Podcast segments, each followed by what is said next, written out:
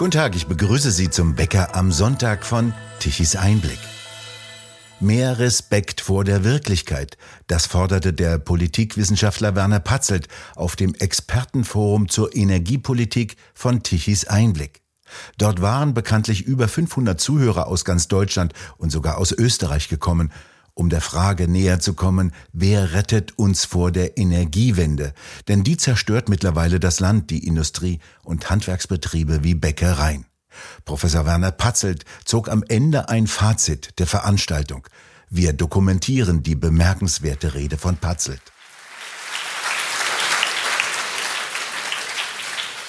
Ja, danke für den freundlichen Empfang. Hoffentlich sind Sie nach dem, was ich zu sagen habe, noch genauso zufrieden. Es geht darum, die Antwort auf die Themenfrage zu formulieren, so wie sie aus den Beiträgen der Vorträge und des Panels hervorgegangen sind. Wie retten wir uns vor der Energiewende? Die Antwort lautet kurz, gar nicht.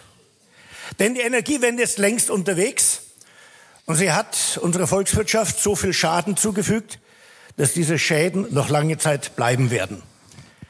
Und der Grund ist der, dass im tiefsten Fundament der Energiewende dasjenige liegt, was Menschen am schwersten bezähmen können und korrigieren können. Das ist Ideologie. Das ist quasi religiöser Glaube. Es fängt bei den Grünen an, schon in den späten 70er Jahren, eigentlich schon früher, mit den Anti-Atomtodbewegungen und so weiter. Es ist die Angst vor Kernkraft. Und nachdem man schon die militärische Nutzung der Kernkraft verpönt hat, aus guten Gründen wohlgemerkt, muss es der zivilen Nutzung der Kernkraft auch an den Kragen gehen. Kernkraftwerke zu betreiben erfordert eine so komplexe Technologie, verlangt so viele Sicherheitsmaßnahmen, dass das mit einer Demokratie nicht vereinbar ist. Der Staat muss alles kontrollieren, die Demokratie muss um der Atomwirtschaft willen abgeschafft werden. Seid ihr für die Demokratie? Ja. Seid ihr folglich gegen die Atomwirtschaft? Ja. Und das war ein Generationenprojekt. Und die Generation, die mit diesem Projekt ihre Identität aufgebaut und verfestigt hat, sie macht jetzt die Politik in unserem Land. In den Ministerien, in den Universitäten und Akademien, im künstlerischen Bereich, für die Feuilletons nicht zu vernachlässigen, und in den Medien. Es ist das selbsterklärte Ziel derer, die bei den großen Kämpfen in Gorleben und Brockdorf ihre politische Sozialisation erfahren haben, ihre Lebensaufgabe zu Ende zu führen. Das ist die Beseitigung der Kernkraft in Deutschland. Nicht der Kernkraft, der friedlichen Nutzung der Kernkraft in Deutschland. Und später gesellte sich dann noch hinzu die Einsicht, der Glaube, vertreten mit großer Inbrunst, dass ja auch die Nutzung von fossilen Energien des Teufels sei. Es kommt der Imperativ, CO2-Ausstoß unbedingt zu vermeiden, denn geschieht das nicht, wird die Erde immer heißer und es gilt nun einmal, die Menschheit zu retten. Und wer macht das besser als eine Nation, die ein Gedicht ihr eigen nennt, dessen Schlussvers lautet, unser mag am deutschen Wesen einmal noch die Welt genesen. Und deswegen müssen wir moralisch ein Vorbild sein. Und wenn es schwierig wird, wir werden durchhalten. Wir haben immer durchgehalten. Und wir werden auch die Schwierigkeiten der Energiewende durchhalten. Verstehen Sie, das sind so die tieferen mentalen, psychischen Schichten, in denen sich die Debatte abspielt. Es hat viel zu tun mit sozusagen ins nicht mehr reflektierbare Religiöse. Wir glauben einfach, dass es notwendig ist. Es können doch die Opfer, die wir gemacht haben, nicht umsonst gewesen sein.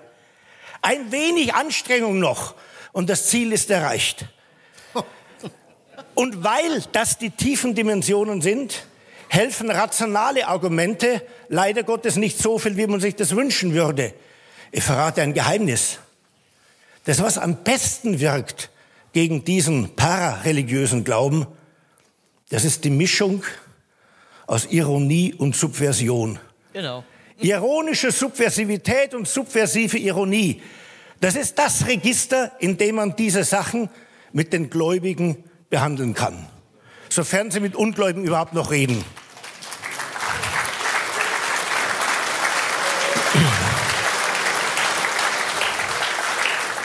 Das Zweite, was man hier sehen muss, ist mehrfach beschrieben worden, nämlich es ist die notwendige Antwort auf die Frage, warum löst Politik Probleme nicht, die wir schlichten Gemüter in diesem Saal doch erkennen. Der erste Schritt der Antwort lautet, ein Wort eines berühmten Wirtschaftswissenschaftlers paraphrasierend, es ist immer wieder erstaunlich, so bei Schumpeter nachzulesen. Es ist immer wieder erstaunlich, wie sehr die intellektuelle Leistungsfähigkeit auch von klugen Menschen absinkt, sobald sie sich mit Politik befassen. Und das ist nicht nur sozusagen eine Sottise. Es hat auch mit Folgendem zu tun. Schauen Sie, unsere Spezies gibt es vielleicht zwei Millionen Jahre lang, unsere moderne Baureihe vielleicht 200.000 Jahre lang.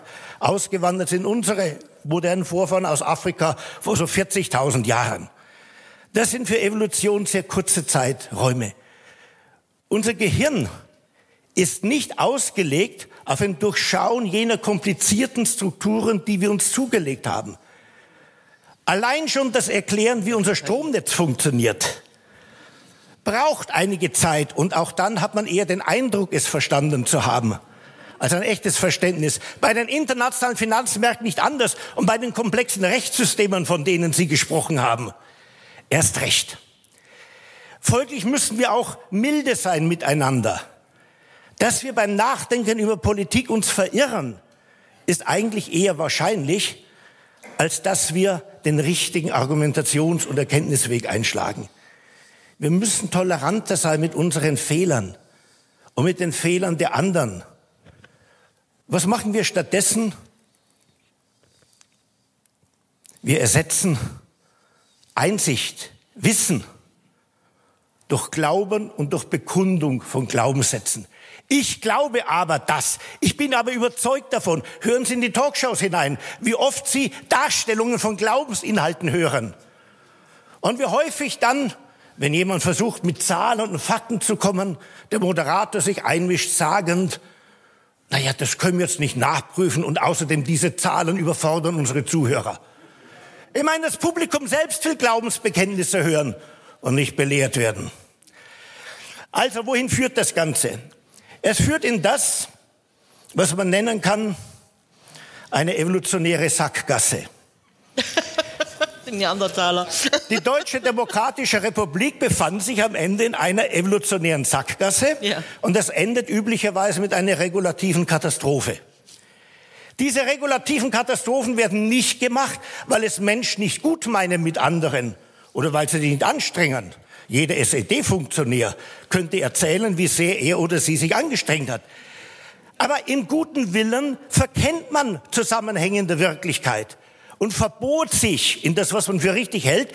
Und man will ja auch nicht in den Augen eines anderen plötzlich wie ein Renegat dastehen. Einer, der jetzt sozusagen die Seite gewechselt hat und zum Klassen- oder Gutmenschenfeind übergewechselt ist.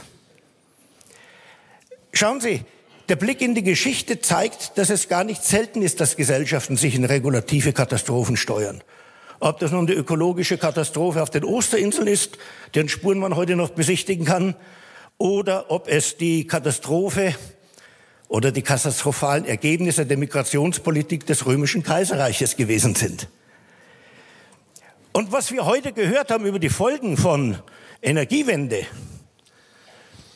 das weist alle Züge einer regulativen Katastrophe auf. Wenn wir irgendwann einen Dauerblackout haben, verschmutzen wir die Umwelt nicht mehr so stark, wie wir das jetzt mit unserem gigantischen ökologischen Fußabdruck machen. Dann wird uns die neue Sparsamkeit, die neue Askese durch die Lebensumstände selbst aufgezwungen und wir haben uns geläutert zu einer Spezies, die endlich den Erdball, zumindest in Deutschland, nicht mehr weiter belastet und verschmutzt.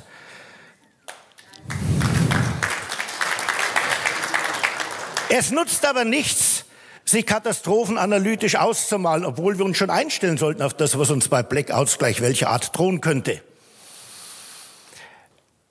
Sondern Man soll schon darauf sinnen, wie man schlimme Folgen früherer gut gemeinter Entscheidungen vermeiden kann. Es gibt heutzutage ein Gesellschaftsspiel und vermutlich hat der eine oder andere von Ihnen im Familienkreis jemanden, der schon gespielt hat. Das ist das Spiel mit dem Escape Room. Das sind so Räume, in Dresden gibt es deren drei, die mietet man an mit einigen Freunden, die werden verrammelt und verschlossen und man soll einen Ausweg finden. Das soll angeblich ein sehr schönes Spiel sein. Seien wir folglich glücklich. Unsere Gesellschaft befindet sich in einem Escape Room. Auf der einen Wand steht drauf Energiekrise. Auf der nächsten steht Migrationskrise. Auf der nächsten Krise des Sozialstaates. Dann kommt die Bildungskrise, die Wissenschaftskrise und alles, was wir sonst haben, bis hin zur Inflation. Da sitzen wir drinnen. Da sitzen wir wirklich drinnen. Das sind die Probleme, die wir zu lösen haben. Nun würde der deutsche Bildungsbürger geneigt sein, seinen Hölderlin an der Stelle zu zitieren.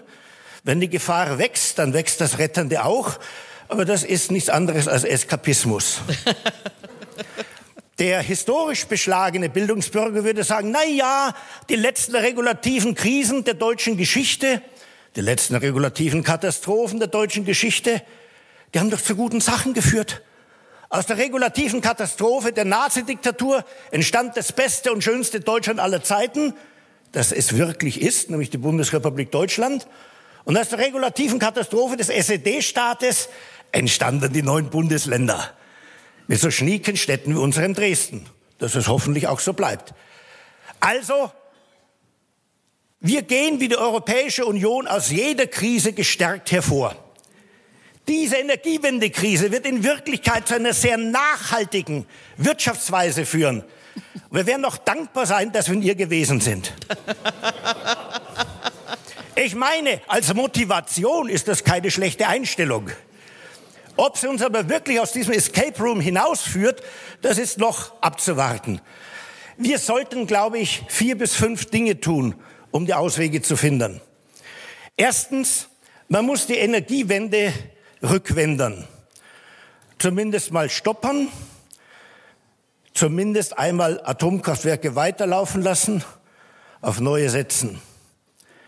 Und was Fracking-Gas betrifft, wäre es wahrscheinlich auch nicht unvernünftig zu überlegen, ob wir in Deutschland nicht auch noch fossile Energieträger hätten, die wir wesentlich wohlfeiler nutzen könnten als jene, die wir über große Meere in dicken, fetten Schiffen, tiefst gekühlt mit erheblichem Energieaufwand bei uns anlandern. Zweitens, und das ist ein weiteres Thema, als dass man es hier besprechen kann. Man kann es nur ansprechen. Ganz ohne Erdgas wird es auch nicht gehen. Aus stofflichen Gründen. Und das nächstgelegene Land mit gigantischen Erdgasvorräten ist nun einmal Russland. Und wie auch immer dieser Krieg endet, Russland wird weiterhin auf der eurasischen Landkarte sein und es wird nicht verschwinden. Folglich,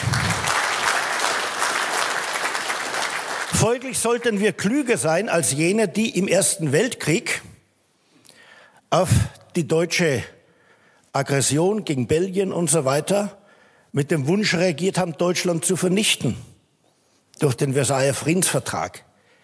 Das Kriegsziel, Russland zu zerstören, ist genauso klug wie das Ziel, das Deutsche Reich klein zu bekommen. Folglich sollten wir die Unterstützungspolitik der Ukraine, hinter der ich voll und ganz stehe, jetzt schon so kanalisieren, dass man anschließend in den nächsten Jahrzehnten mit dem fortbestehenden Russland wieder auskommen kann. Und die Leitidee, dass es sowas wie Erbfeindschaften gäbe, früher zwischen Frankreich und Deutschland und jetzt eben zwischen dem Westen und Russland, auf solche Ideen sollte man sich auch nicht einlassen. Nicht nur aus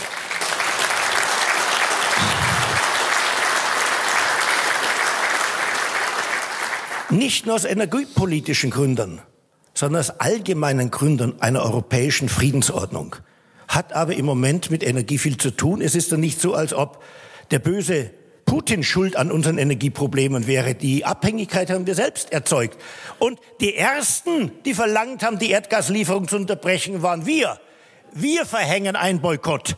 Und dann wird sich Putin so erschrecken, dass er weiß der Teufel was tut. Nein, wer, wer, wer Wind sät, erntet häufig Sturm. Das gilt beiderseits im Übrigen.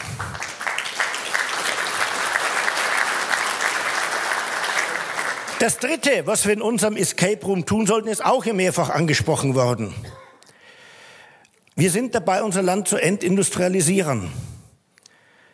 Es gab einen schleswig-holsteinischen SPD-Vorsitzenden in den 70er Jahren, der nicht ohne Grund in den 80er Jahren zum Kabarettisten geworden ist. Das war Jochen Steffen. Von ihm stammt die berühmte Formel, wir müssen nun die Belastbarkeit der deutschen Wirtschaft erkundern und erproben. Und das wurde getan. Mit stets ansteigender Sockelarbeitslosigkeit. Tja, wir sind wieder dabei, die Belastbarkeit der Wirtschaft zu erproben. Wir haben jetzt schon im Versuch, die Wirtschaft zum Büttel der Sozialpolitik zu machen, statt sie zu begreifen als das Fundament, auf dem unser ganzes Gemeinwesen beruht. Wir haben jetzt schon mit unserer Wirtschaft einen Umgang gepflogen wie die Lilliputaner mit Gulliver.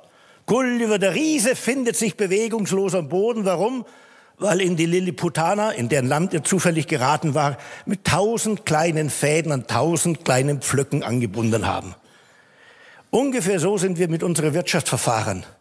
Wir müssen mehr und mehr Fäden, die den Gulliver unserer wirtschaftlichen Leistungsfähigkeit am Boden festhalten, durchtrennen. Wir müssen unsere wirtschaftlichen und bildungsmäßigen Fähigkeiten wieder entfesseln. Dann kann unsere Wirtschaft auch mit den gestiegenen Energiepreisen wesentlich besser fertig werden, als wenn wir die Wirtschaft weiter fesseln.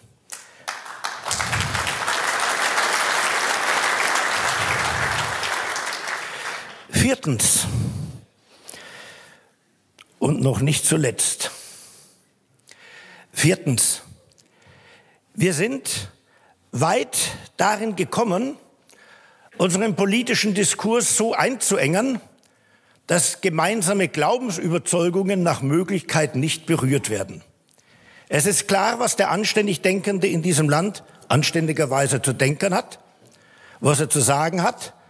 Und wenn Gefahr besteht, dass etwas anderes gesagt wird, dann muss man rechtzeitig eine Triggerwarnung machen, damit keusche Ohren sich verschließen und Leute, die argumentativ mit etwas nicht behelligt werden wollen, den Raum verlassen können. Aber der Mehrwert pluralistischer Demokratie besteht nun einmal genau darin, dass man, wenn man Probleme hat, aus verschiedenen Blickwinkeln auf sie blickt. Dass man vom anderen lernt, was sieht er an der Problemlandschaft im Vergleich zu mir. Dass man gemeinsam sich überlegt, welche zielführenden Wege könnte es geben, was sind die Risiken und Nebenwirkungen. Dass man also das offene Gespräch mit allen sucht, die zum Gespräch etwas teilzu, etwas beizubringen haben.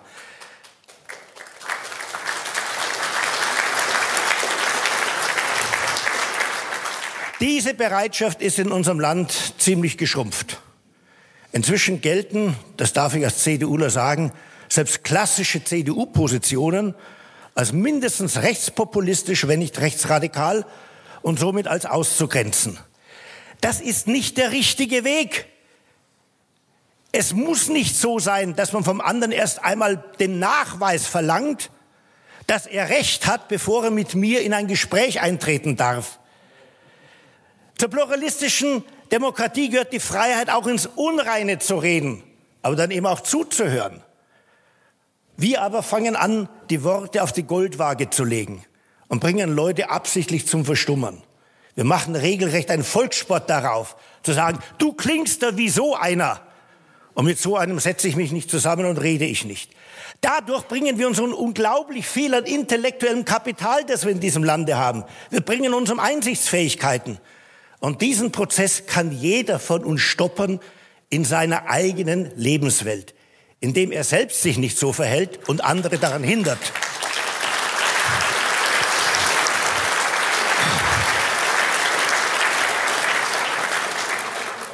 Und letztens, wir brauchen wieder den Vorrang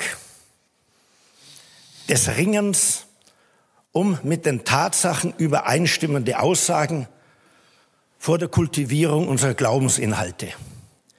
Was meine ich damit? Für Journalisten lautet der Satz wie folgt, ich werde mir doch eine gute Geschichte nicht durch allzu intensive Recherchen kaputt machen lassen. Am Ende landet man beim System Relotius, man hat eine gute Geschichte und erfindet die Tatsachen, welche sie zu belegen scheinen. So ist im Bereich der Wissenschaft, um von Feuilleton ganz zu schweigen, in den letzten Jahren häufig verfahren worden. Das Zauberwort ist so schön, fremdartig anmutend, dass es mit Andacht oft nachgebetet wird. Das Zauberwort lautet Konstruktivismus. Das Einzige, was wir wirklich wissen, dass es das gibt, das sind unsere geistlichen Konstruktionen. Ob es eine Wirklichkeit da draußen gibt, das ist ungewiss. Und weil wir in einer freien Gesellschaft sind, ist meine Konstruktion genauso gut wie deine. Aber meine hat mehr Unterstützung als deine. Wenn ich meine Konstruktion vortrage, klatschen alle. Wenn du sie vorträgst, wird gepfiffen. Was stimmt oder nicht stimmt, egal. Wichtig ist, was man hier oder jetzt medial durchsetzt. Und diese Entkoppelung des Diskurses das, was in Gesprächen, in Podiumsdiskussionen sich durchsetzt, von dem, was vielleicht der Fall ist, diese Entkopplung zieht uns nach unten. Manche Leute meinen tatsächlich, dass die Vermehrung von Windrädern und Solarpanelen uns aus dem Problem herausführen kann, dass die Sonne ab und zu nicht scheint und der Wind ab und zu nicht weht. Die glauben das. Und sie glauben, dass man Spannungsspitzen irgendwie anders als durch weitere Zuführung von Energie abfedern kann. Und sie glauben, dass so etwas wie Grundlast ein veraltetes Konzept ist. Künftig werden wir sozusagen bedarfsgenau den Strom produzieren. Das glauben manche Leute. Um vom Glauben daran, wie man Frieden sichert, nicht durch Waffen natürlich, sondern nur durch eine wertebasierte, möglichst feministische Außenpolitik, um davon ganz zu schweigen. Das, was wir brauchen, ist mehr Respekt vor Wirklichkeit und mehr Respekt vor den Mühen, die es macht, rauszubekommen, was wirklich der Fall ist und welche Funktionszusammenhänge bestehen.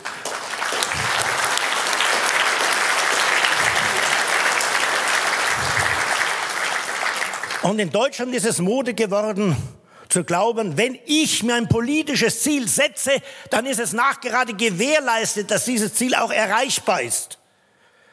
Aber das ist ein Irrtum.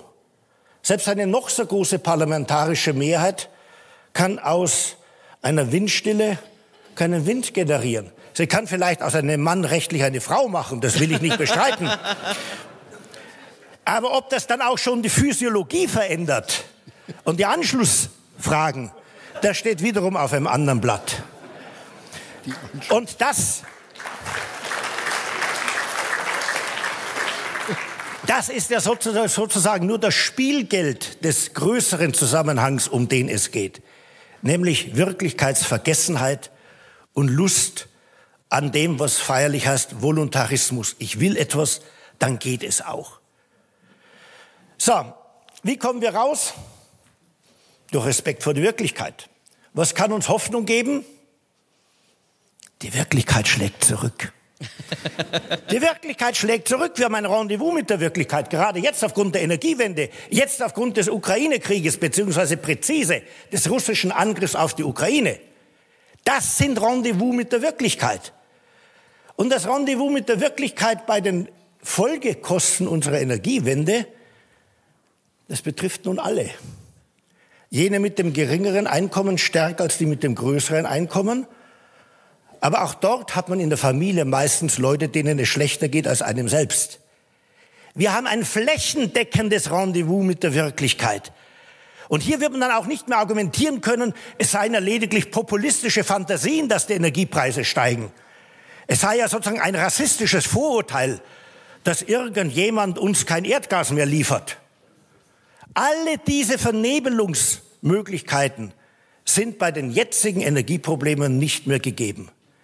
Und das heißt, wir haben das erste Mal die Chance, jene Kluft zu überwinden, die zwischen den lebensweltlichen Erfahrungen von so vielen im Lande besteht und dem, was die medialpolitische Wirklichkeit in ihren Diskursen uns als gegeben vorführt. Die werden nicht länger behaupten können, ihre tatsächlichen Konstruktionen seien identisch mit der Wirklichkeit, die wir erfahren. Und sobald diese Kluft überwunden wird, dass Leute anfangen, nicht mehr alles das zu glauben, bloß weil es in Talkshows unwidersprochen oder mit Beifall geäußert wird. Sobald das der Fall ist und vielleicht auch manche Leute ihren Aufkleber am Auto haben, wird sich manches verändern. Und daran kann jeder selbst mitwirken, indem er die Wirklichkeit ernst nimmt, indem er Vielfalt des Meinungsbekundens in seinem Umfeld zulässt, indem er auf Alternativen unserer alternativlosen Energiepolitik sind und das alles mit gutem Willen in redlicher argumentativer Weise macht und wenn er auf halsstarrige Glaubensbekunder trifft, mit einer Mischung aus Ironie und Lust an Subversion. Vielen Dank für die Aufmerksamkeit.